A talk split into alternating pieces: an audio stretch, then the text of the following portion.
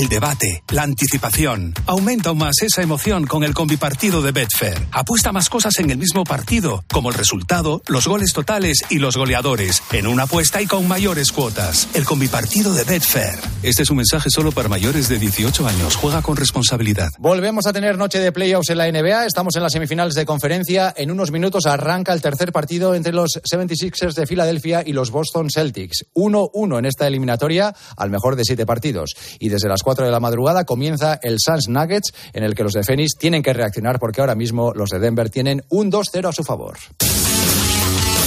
Y ahora volvemos a entrar, sí, en William Hill. Crea tu propia apuesta personalizada con Crear mi apuesta de William Hill. Haz tu selección y elige la combinación de apuestas que tú quieras. Nosotros hemos hecho esta para mañana. Que el Real Madrid gana Osasuna y Benzema y Vinicius marcan gol, se paga a cuota 3.3. O sea que una apuesta de 10 euros se paga a 33 euros. Haz tu mejor jugada en williamhill.es. William Hill, desde 1934. Las cuotas pueden variar. Juega con responsabilidad y solo si eres mayor de 18. Nos vamos, cogemos un poco de aire y volvemos enseguida, porque mañana tenemos un intenso tiempo de juego. Está en disputa ni más ni menos que la final de la Copa del Rey. Suerte para Osasuna, suerte para el Real Madrid. Mañana lo contaremos, lo disfrutaremos y claro, el perdedor también lo sufrirá. Ahí estaremos. Gracias por estar ahí un día más. Hasta mañana. Adiós. Joseba Larrañaga. El partidazo de Cope. Estar informado.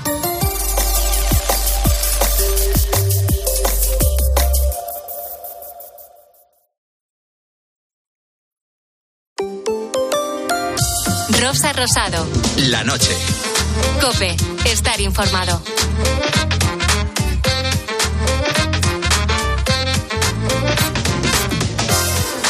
Hola a todos, ¿qué tal? Bienvenidos. Ya estamos aquí una semana más, como cada madrugada de sábado, para acompañarte en la noche de Cope. Es sábado 6 de mayo, víspera del Día de la Madre, a las que, por cierto, vamos a dedicar el programa de hoy, porque realmente, como una madre, no te cuida nadie. ¿A qué no? Y eso que afortunadamente en nuestro país podemos presumir de tener un gran sistema sanitario y grandes médicos. De hecho, somos los quintos del mundo en atención médica y todo ello porque en los últimos años ha habido múltiples iniciativas para humanizar la medicina. En este sentido, la Universidad Pompeu Fabra de Barcelona ha puesto en marcha la asignatura Humanismo en Medicina para evitar que los médicos se conviertan en puros técnicos.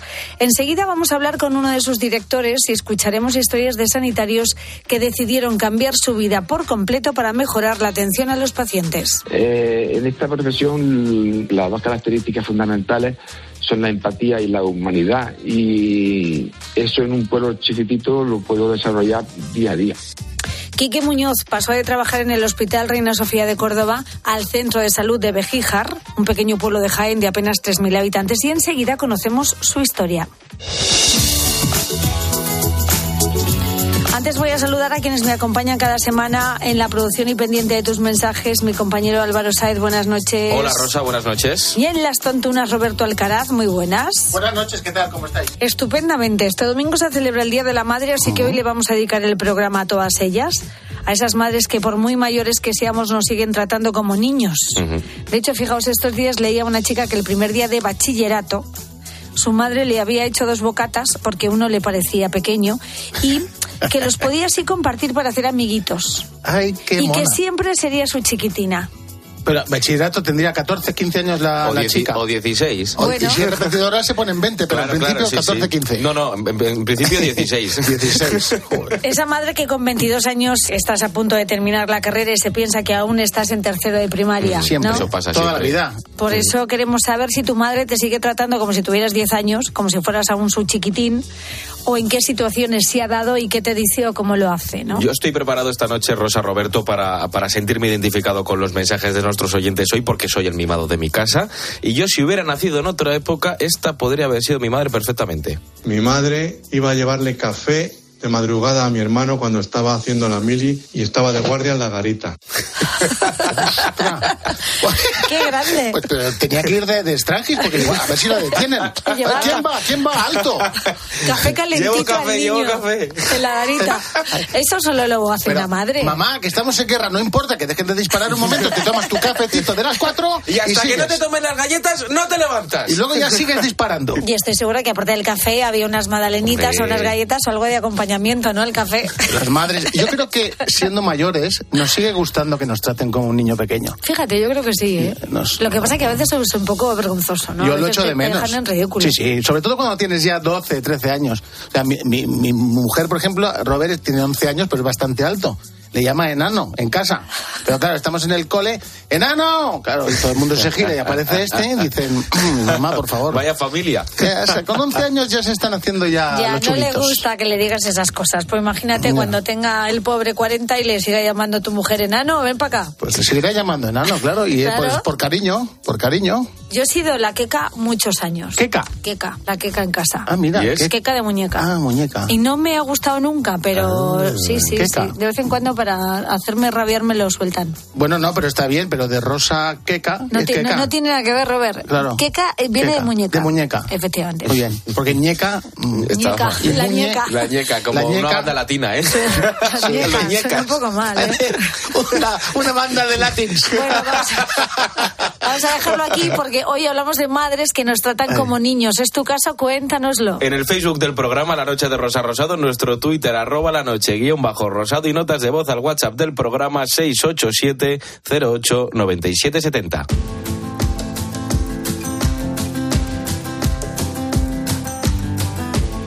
Rosa Rosado. La noche. Cope. Estar informado. It's these memories fade and never do.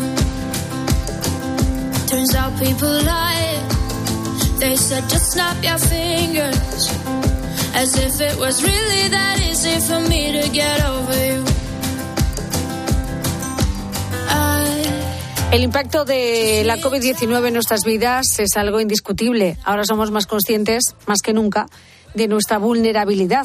Todos recordamos la sensación de aislamiento, de desconexión entre las personas.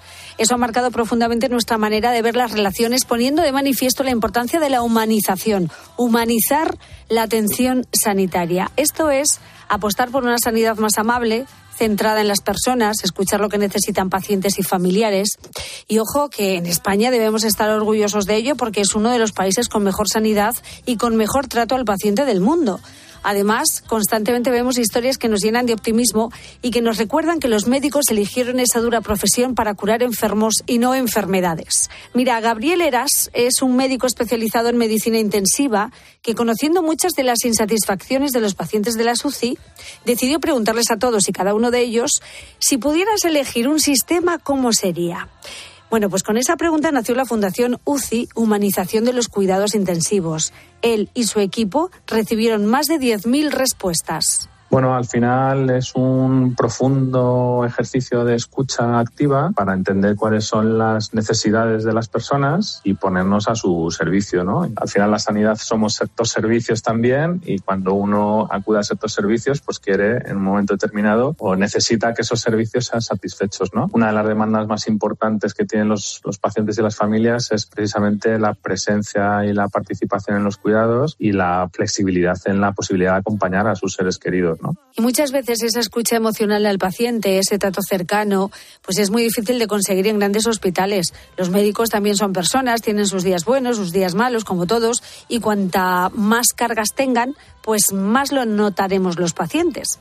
Precisamente por ese motivo, Quique Muñoz decidió cambiar su vida. Él trabajaba como enfermero en el Hospital Reina Sofía de Córdoba y acabó en un pueblo de Jaén llamado Bejijar que no llega a 3.000 habitantes. Eh, en esta profesión las dos características fundamentales son la empatía y la humanidad y eso en un pueblo chiquitito lo puedo desarrollar día a día. Yo disfruto con mi trabajo, mis, pacientes creo que disfrutan conmigo. Aquí es donde Quique lleva ejerciendo de enfermero los últimos 27 años. Un lugar donde todo el mundo conoce su nombre. Hasta los niños por la calle, a pesar de que les ha pinchado todas las vacunas e inyecciones que existen, bueno, pues los niños le siguen saludando.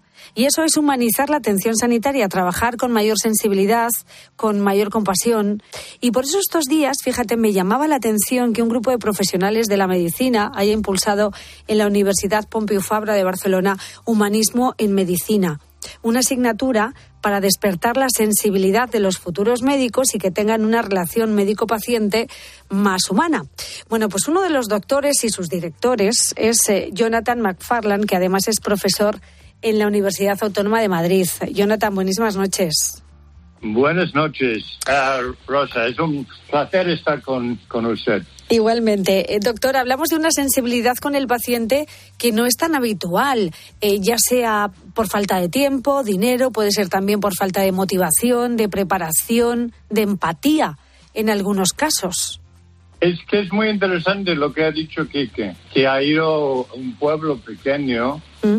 para tratar sus pacientes como personas, ¿no? Claro. Y uno de los libros que estamos ah, enseñando en esa asignatura es un libro nuevo, se llama A Fortunate Woman, una mujer afortunada, y habla de un médico de familia en Inglaterra que antes trabajaba en un hospital en Londres y se fue de este hospital de un buen cargo y se fue a un pequeño pueblo en el sur de Inglaterra justamente por el mismo razón de Quique, ¿no? Y hablando de libros, doctor, ¿por qué un médico puede ser mejor médico leyendo a Tolstoy? Eso es muy interesante. Tolstoy ha escrito un libro interesante sobre la muerte de un hombre. De y, sí. y, ¿Y por qué? Por muchas razones. Primero, cuando entras en un li- libro, entras en otro mundo, un mundo de incertidumbre, que creo que es un mundo en donde vivimos y en donde podemos aprender más, ¿no? Y yo no sé eso, ¿cómo lo captan los, eh, los chavales, el, el- el estudiante de medicina? ¿Se puede enseñar a un estudiante a ser más humano? ¿Se puede enseñar en una asignatura eso o forma parte ya de, de su personalidad? Jonathan. Y e- esa es una buena pregunta. Yo creo que sí se pueden ayudarles. Y la mera razón de tener esta asignatura enseña la importancia de la empatía, la importancia de la compasión, ¿no? Y enseña que el eje de la medicina ha sido siempre y va a ser si- siempre esta relación de médico-paciente. Yo, yo estoy convencido de esto, convencido de que el eje de la medicina es una relación de confianza entre dos personas. Los alumnos lo saben. El problema es que el sistema muchas veces quitan de los alumnos esta ilusión, este gran, gran deseo de ayudar al otro. Sí. Tenemos yo, yo, yo, yo, yo tengo los tres R's. Restaurar, recuperar, renovar la relación médico-paciente. Qué bueno, claro, porque un médico cuando sale de la universidad o cuando una persona elige esta carrera, de manera innata yo creo que sale con esa empatía y con esa tendencia hacia la compasión. Yo no sé en qué momento ese idealismo inicial con el que salen los, los estudiantes y los, los médicos al principio va decayendo. Hay un síndrome que se llama el síndrome del tercer año y eso habla de que en el tercer año esta ilusión, este ganas de ayudar al otro de los alumnos eh, poco a poco se disminuye. Ya, Y- disminuyendo. Y, no tiene que ser así. Yo creo que ah, las ciencias, obviamente, la tecnología, los avances son importantísimos por el diagnóstico, por el pronóstico, etcétera, etcétera. Pero en los últimos 80 años hemos perdido el alma de la medicina. Hemos perdido lo que realmente es la medicina.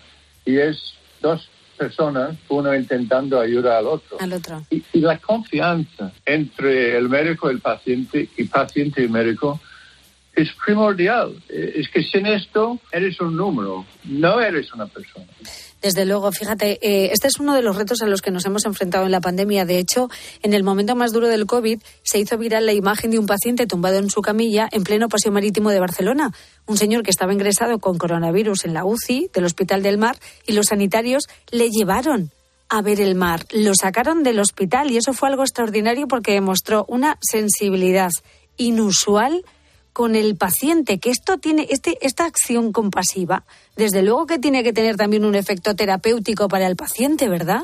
Y también por los eh, médicos. Claro. Y eh, esta imagen es una imagen que yo, yo lo tengo quedado en, en el cerebro, Sí. en mi mente. Sí, muy Es importantísimo es importantísimo. Este contacto con el entorno de, de- de la naturaleza, el entorno de, de, de- de la sociedad donde vivimos. Desde Sí. luego. Bueno, pues ahí está esta asignatura que ha comenzado a mediados de abril, que va a durar hasta junio y creo que podemos decir, eh, doctor, que ha sido un éxito o que está siendo un Ha éxito. sido un gran éxito. Sí. Ha sido un gran éxito. Estamos, eh, estamos primero estábamos muy contentos porque 70% de los alumnos han apuntado por esa asignatura. Y luego estamos muy contentos de lo que están. Cada semana tienen que escribir un, un- un reflexión sobre lo aprendido esta semana. Sí, Y lo que están escribiendo los alumnos son preciosos. qué bien. Y realmente, si podemos mantener este alma de, de médico dentro de esos chavales, yo creo que el futuro va a ser mucho mejor. Para Es todos. nuestro. Será Para mucho, todos. para todos, será mucho mejor para todos, sin duda.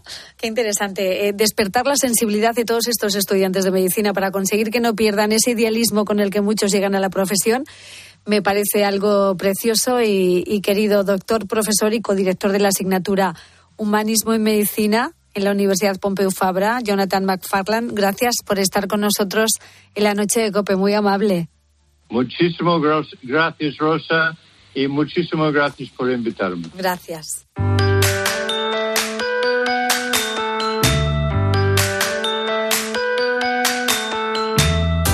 Y a esta hora, como cada viernes, me gusta saludar a nuestra filósofa de cabecera, autora del libro La enfermedad del aburrimiento, Josefa Ros Velasco. Buenísimas noches, querida. Buenas noches, Rosa. Tu filósofa de cabecera está muy contenta de escuchar a- al profesor Jonathan. Pues fíjate, cuando comentábamos este tema me gustó mucho tu mensaje que me decías de asignatura optativa, nada, tiene que ser obligatoria. Obligatoria en, en cualquier formación de cara al sector sociosanitario. ¿Verdad por supuesto. que sí.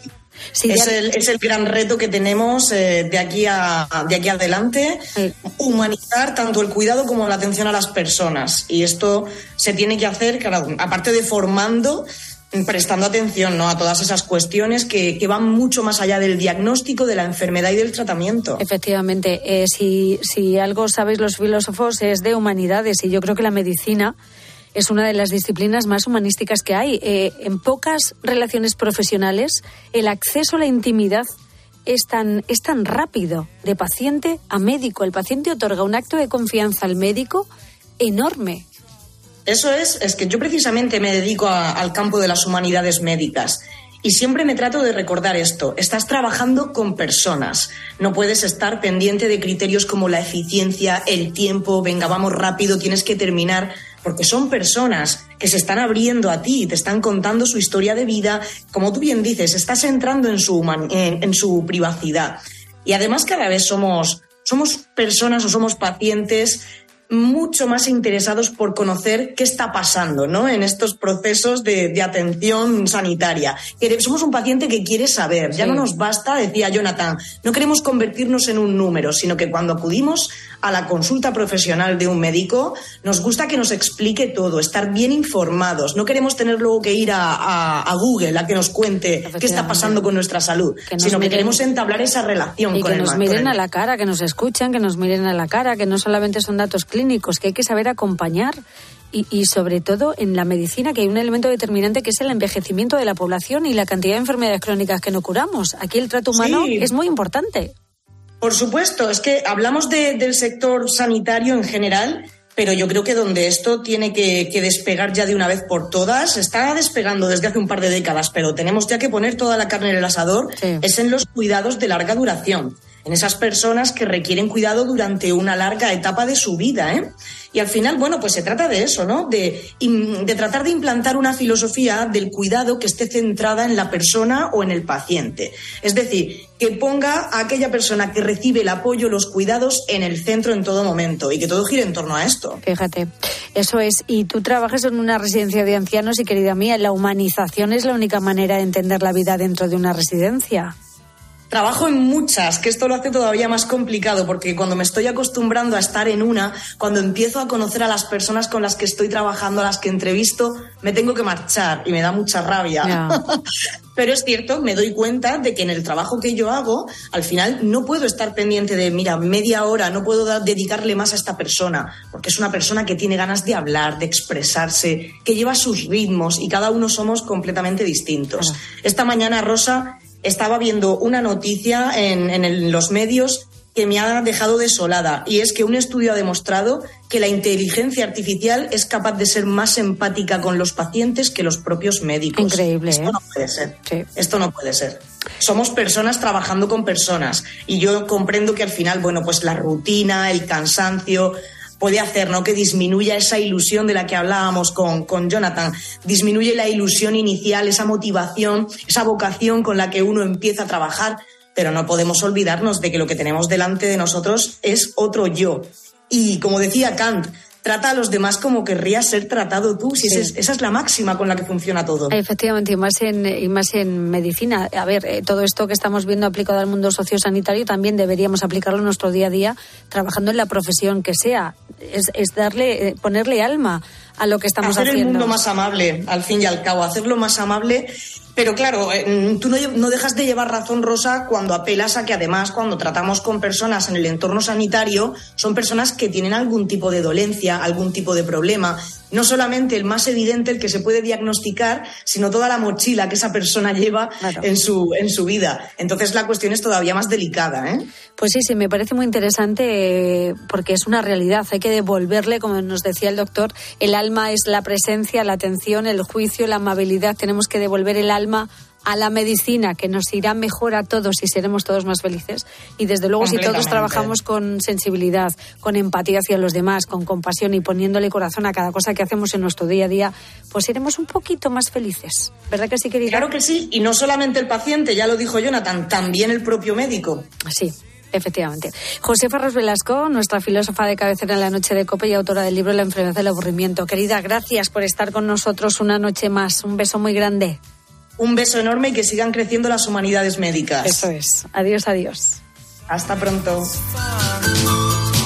Escuchas la noche. Con Rosa Rosado. Cope, estar informado.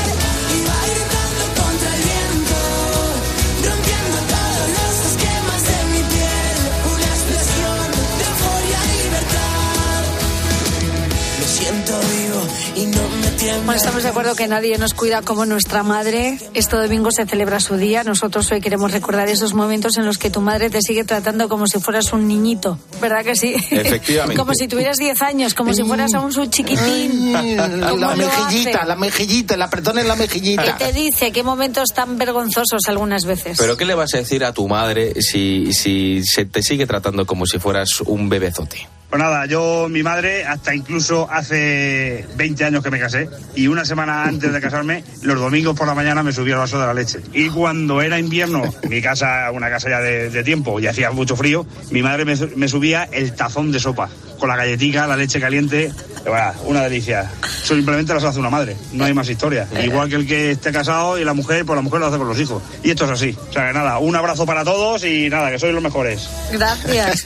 Una delicia. Habrá que preguntarle a su mujer, ¿no? ¿Qué opina de todo esto? Eso es. Las madres y las mujeres del, del hijo La- normalmente la no- nuera, ¿quieres sí, decir? sí, lo que llaman en algunos países la nuera, es verdad que no, no me salía la palabra. Eh, no se suelen llevar bien, fíjate. Pero yo creo que, no. yo creo que depende. ¿No? Yo llevo todo el fin de semana con mi madre y con mi novia por ahí y, y se llevan muy bien. Y de hecho, eh, están conchavadas contra mí y mi padre. Sí, bueno, Entonces, en ya este- hace- hacen equipo. Pero en tu caso no, la verdad que de Álvaro no me extraña que, que, que confabulen contra ti. Sí, sí. Pero normalmente, eh, pues, por ejemplo, el, el yerno se lleva bien con el suegro, normalmente. De- bueno, depende también. con la suegra, Depende de lo entrometidos que sean a veces los, los suegros. Hombre, si yo estoy en casa y llega, y llega mi... y depende mi- de lo mandona que sea también la nuera. Sí, es verdad. O la suegra también. La suegra, claro. Yo estoy casado y llega, llega mi, mi, mi suegra a traerle la sopita a mi mujer y, y yo me cabreo. Es, es raro, es porque raro. yo se la preparo yo. ¿No? Ah, ya llega un momento celos. que ya uno tiene galones. Pues es que por eso te digo Claro. que no sé cómo le sentaría a la parienta No que, la, que la mamá siga haciéndole esto al, a su chiquitín. Y es que yo creo que si no eres madre, eh, no vas a entender ninguna de las situaciones que vamos a escuchar Es esta cierto. noche. La intranquilidad, por ejemplo, cuando sabes que tu hijo está fuera de casa. Pues allá por el año 1995, yo ya tenía 30 años, en la Nochevieja, pues me fui con mi novia después de la cena de fiesta y mi madre había venido a pasar la- ese fin de año con, con nosotros. Llegamos de la fiesta pues a las 9 de la mañana. Abrimos la puerta y mi madre sentada en una silla mirando por la puerta. Mamá, ¿qué haces ahí? Llevo toda la noche sin dormir esperando por vosotros. Digo, ¿qué dices? Fíjate. En mi casa mi padre, una cara de mala leche, no, no me decía nada, solo me miraba con cara de mala leche y se iba a dormir. Digo, para esos dos minutos, quédate durmiendo. ¿Verdad que sí? Claro. ¿Qué ¿No- no lo necesidad hacían? ¿En- tienes? ¿En, de tu acostar? casa no lo hacían? Bueno, mi madre más que mi padre. Mi padre se acostaba sin problema. Mi madre estaba ahí con, como la vieja del visillo. ¿De dónde vienes a estas horas? Sí, Y tú, A, a mí Pues, mi va- madre, pues a ver, ¿de dónde voy a venir? dando igual las condiciones en las que llegaras, siempre me, me recibía de la misma manera. Me decía, ¿qué tal te la has pasado, hijo? ¿Estás bien? Uy, qué carita, venga, dame un beso. Le doy ¿En un te lo digo en serio. Me sacaba algo de recenar, un, un poco de embutido, un poco de pan, me se lo sigue sacando ahora, ¿eh? Y me, ¿Sí? y me manda para la cama. Si puedo llegar a las 6 de la mañana, que mi madre me hace Te una... saca la recena a las Sí, sí, 6 de la un poquito mañana. de jamón ibérico y, y cuando está muy cansado y no sabe despertar me la deja preparada. Una pizza en el horno. ¿En serio Te lo digo en serio. Hay que hablar con tu madre porque está Y- y equivocada. que- y- pero está siempre- equivocada, pero vaya. Pero siempre me pide que le dé un beso cuando llegue. Ah, y es la única condición que me da. Para oler. Hombre, supongo que sí. que- hombre, con 14 años esto tenía sentido. Ya con 25 ya, pues, pues, Perdóname. el aliento ya. Pero ella lo que quiere es el beso. Mi madre nunca me ha recibido tan cariñosa, te lo puedo asegurar, No. y más si son las 6 de la mañana o más. Es un afortunado. Sí, o sí, sea, no, yo, he dicho que soy el mimado de casa. Sí, Qué sí, no, no, fuerte, como- qué fuerte. Se nota, se nota. Bueno, madres que nos tratan como niños. ¿Es tu caso? Cuéntanoslo. En el Facebook del programa La Noche de Rosa Rosado, en nuestro Twitter, arroba la noche guion bajo rosado y notas de voz al WhatsApp del programa 687089770. Bueno, solo unos pocos son capaces de recordar la figura del pregonero. Ya de saber, mañana a las 8 de la tarde, tributo a Julio Iglesias. Bueno, mira, eran los que daban los anuncios en los pueblos. Pues aún quedan algunos. Por ejemplo, en Fuentesauco, un pueblo de Zamora de 1.600 habitantes, se llama Vicente Mola y enseguida le conocemos. Son de amores,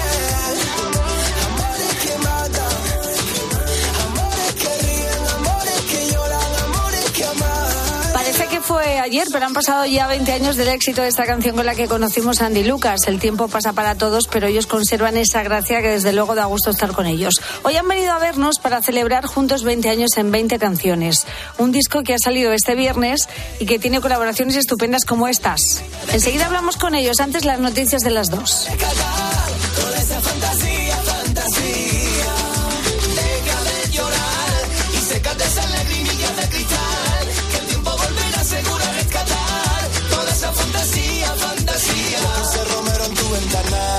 Que se vaya lo malo, pa' que entre lo bueno,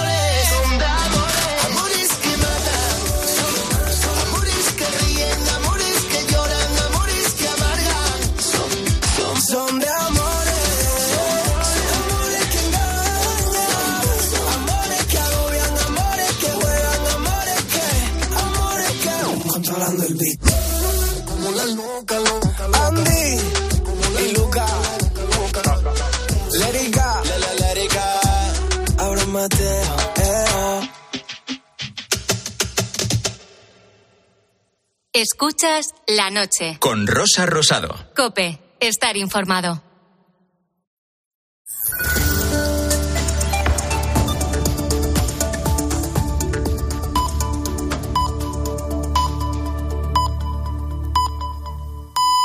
Las dos, la una en Canarias.